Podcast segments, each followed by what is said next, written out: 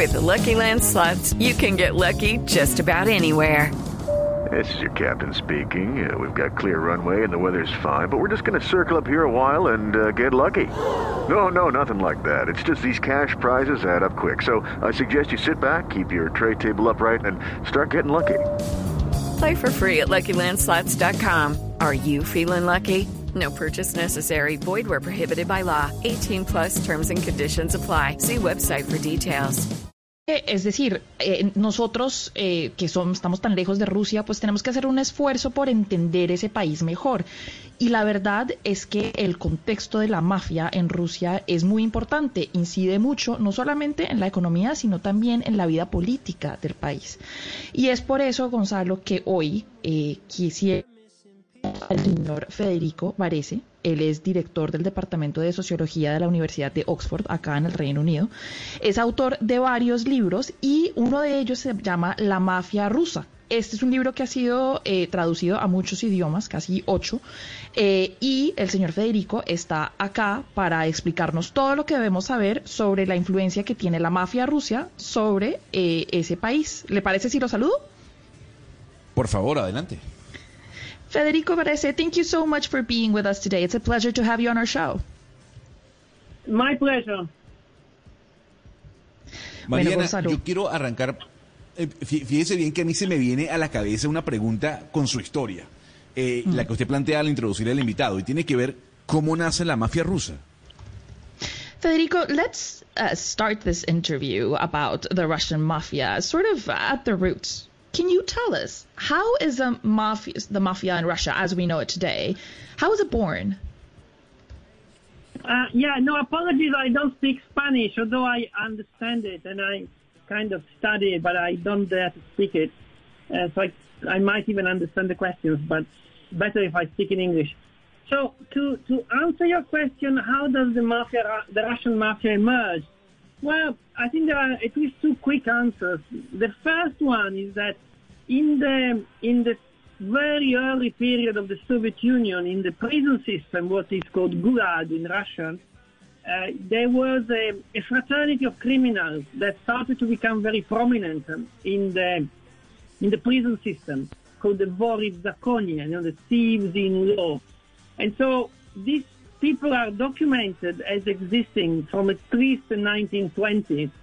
So you could argue that this fraternity, which is now what I think is the Russian mafia, emerged in the prison system in the 1920s, and then, uh, of course, in the 90s, 1990s, it left the left the prison, of course, because there was the end of the Soviet Union, and many prisoners left the camps and became a, a true mafia, and with a lot of presence in the in the outside the prison. So that is my my answer. Bueno, Gonzalo, dice nuestro invitado que la mafia rusa de hoy en día pues está estrechamente ligada o desciende de una mafia que eh, nació eh, al principio cuando se funda la Unión Soviética y era como una especie de hermandad de criminales en el sistema de prisiones de ese país. Eh, y estas personas pues se, se documentaron su existencia, se Okay, round two. Name something that's not boring. A laundry? Ooh, a book club. Computer solitaire, huh? Sorry, we were looking for Chumba Casino.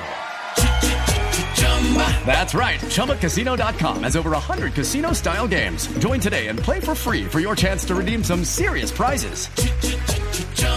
ChumbaCasino.com. No purchase necessary. Void where prohibited by law. 18 plus terms and conditions apply. See website for details. documentó, empezó alrededor de 1920, eh, pero cuando en los 90 pues cae la Unión Soviética, pues las, esta mafia sale de esas prisiones, a estos prisioneros los dejan salir y ellos van y ocupan un papel muy importante por fuera de esas prisiones, pero también, digamos, en la sociedad rusa como tal. Mariana, pregúntele, eh, en, en los últimos 20 años, que es cuando Vladimir Putin pues, ha, ha gobernado Rusia, eh, de lo que él ha investigado, ¿cuál es la relación de la mafia rusa con, con la familia, con las amistades y con Vladimir Putin? So, in the last 20 years, you know, when we've seen Putin, well, President Vladimir Putin come to power, what do you believe from your research is the relationship with maybe the Putin family, Vladimir Putin himself, his social circus or circle, or those who, who surround him? Well, that's a difficult question. Um, the, the, certainly the, the Russian regime around Putin is highly criminalized. So they certainly use the criminals and all kinds of criminals, not necessarily the mafia, to hide money, for instance, and in, in offshore accounts. So there is certainly a generalized use by the Russian state of criminality to pursue its uh, interests. So, for instance, they use a lot uh, cyber criminals to do cyber attacks. So these are freelance criminals that attack the West. Now, Putin directly, uh, there are rumors that he was um, at some dealings when he was in St. Petersburg with a gang there at the time. Of course, these are rumors that have never really been um, confirmed by him, of course, although there are they have been made in a book recently. So it's possible that he met some of these people in St. Petersburg. But the, the, the point about Putin is not so much that he has dealings with the mafia. The point that he has um, he has created a regime which is extremely authoritarian, possibly totalitarian, and he wants to be in charge. And so even if he might use the odd criminal here and there, it's not that he's in any way dependent or, or sub under them. You know, he he decides who who runs the show, and that is Putin. Eh, a ver, Sebastián, es una pregunta muy difícil la que usted la ha hecho al señor Parece, porque eh, digamos que sí, el Estado que ha creado el señor Vladimir Putin está muy criminalizado. Y, eh, o sea, hay criminales de todo tipo, los utiliza también para más que todo esconder dinero, por ejemplo, pero es un tema generalizado que el Estado ruso pues utiliza esta criminalidad para realizar o, o, perseguir sus intereses y también, por ejemplo, está el apoyo de los cibercriminales para hacer sus ataques, eh, eh, sus ciberataques. Ahora, Putin directamente, pues no podemos confirmar nada. Hay rumores de que en algún momento, cuando él estaba en San, en San Petersburgo, tuvo alguna, algún, alguna relación con los criminales, con unas bandas criminales. Esto nunca fue verificado. Eh, es posible que lo haya hecho, pero el punto de fondo aquí no es tanto los vínculos que pueda tener el señor Putin con la mafia rusa, sino que él ha creado un, un Estado supremamente autoritario, supremamente totalitario. Y él, eh, para estar, o sea, como está a cargo de todo, él utiliza a esos criminales para su conveniencia y por lo tanto, pues no depende tanto de ellos. Es decir, él decide cómo se desarrolla el show. Mariana, pregúntele al invitado, por favor. Pregúntele al invitado, por favor, que tanto hoy en día la economía rusa depende de esta, este dinero de la mafia, es decir, de, estos, este posible lavado de activos, porque cuando pues se, informaron todas estas eh, sanciones a Rusia y se sacó a Rusia del SWIFT, pues muchos analistas también decían que esto no iba a afectar tanto la economía rusa porque había una economía oscura de la mafia que lo podría sostener. ¿Esto es cierto o no? We'd like to know how much does the Russian economy depend on the Russian mafia's money per se? Um, how much does it depend on, for example, money laundering? Because you know when we were talking, the entire world was talking about Russia's sanctions or the sanctions on Russia, on Russia and about how it was going to be uh, taken out of the SWIFT system. Well, there were a lot of analysts that said that it, this wouldn't really affect them because there was a very big kind of dark hidden economy that could uh, sustain the Russian overall economy in the long term? Yeah, that's a very interesting, a very interesting question. So I think it's quite true that the Russian economy will find ways around the sanctions. Still, the sanctions are very damaging for Russia. It's predicted that there will be an 11% decline in GDP. Inflation will be above um, 20%.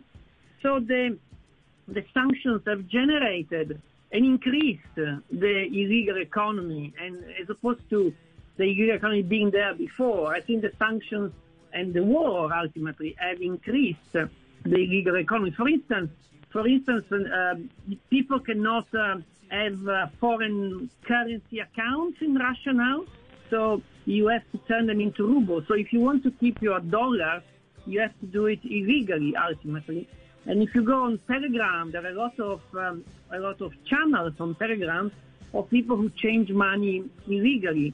And again, this is very much what was happening in the 90s. And of course, this is all in the informal economy. There are even people in the stock exchange who deal, do deals on the side to avoid uh, taxation and control. Moreover, uh, because the state will need to sell oil and to buy technology, uh, be, you know, avoiding the sanctions, they will do it through illegal channels. There are already quite a lot of data that show, for instance, that um, uh, Russian oil tankers switch off their G, GP, so the, the, the, the geolocation, so that we don't know where they are, and it's most likely they uh, get in and they take in illegal goods. So I think the, the war is going to lead to, paradoxically, a criminalization of the economy. And that's a paradox because um, ultimately when the economy is criminalized and new actors are acting in the criminal economy, the state is weaker. So Putin, who was uh, on course uh, to create a totalitarian society and a very, very authoritarian society, still is, will not be able really to control this part of the economy because of the decisions to go to war. So it's a, it's a paradox of his unintended consequence of his wars. I see. Eh, bueno, Valeria, lo que nos dice nuestro invitado, primero que todo, es una pregunta muy interesante la que usted le hace, porque es verdad que la economía eh, de Rusia, eh, digamos, pues sí había mucha, mucha mafia alrededor de ella, pero la economía de Rusia en este momento, pues lo que está haciendo es acomodándose a estas sanciones. Las sanciones van a causar mucho daño. Se predice que va a haber un, el, el, el Producto Interno Bruto se va a disminuir en un 11%, la inflación va superar el 20%. Entonces las sanciones, digamos, lo que han hecho es incrementar la dependencia de la economía en las economías ilegales. O sea, ahora la criminalidad, el componente criminal de la economía, pues está tomando más fuerzas. Eh, por ejemplo, nos da el ejemplo del señor Varese ya que usted en Rusia no puede tener cuentas en monedas extranjeras, pues entonces si usted está en Rusia y quiere tener todavía sus dólares, le toca eh, hacerlo de manera ilegal.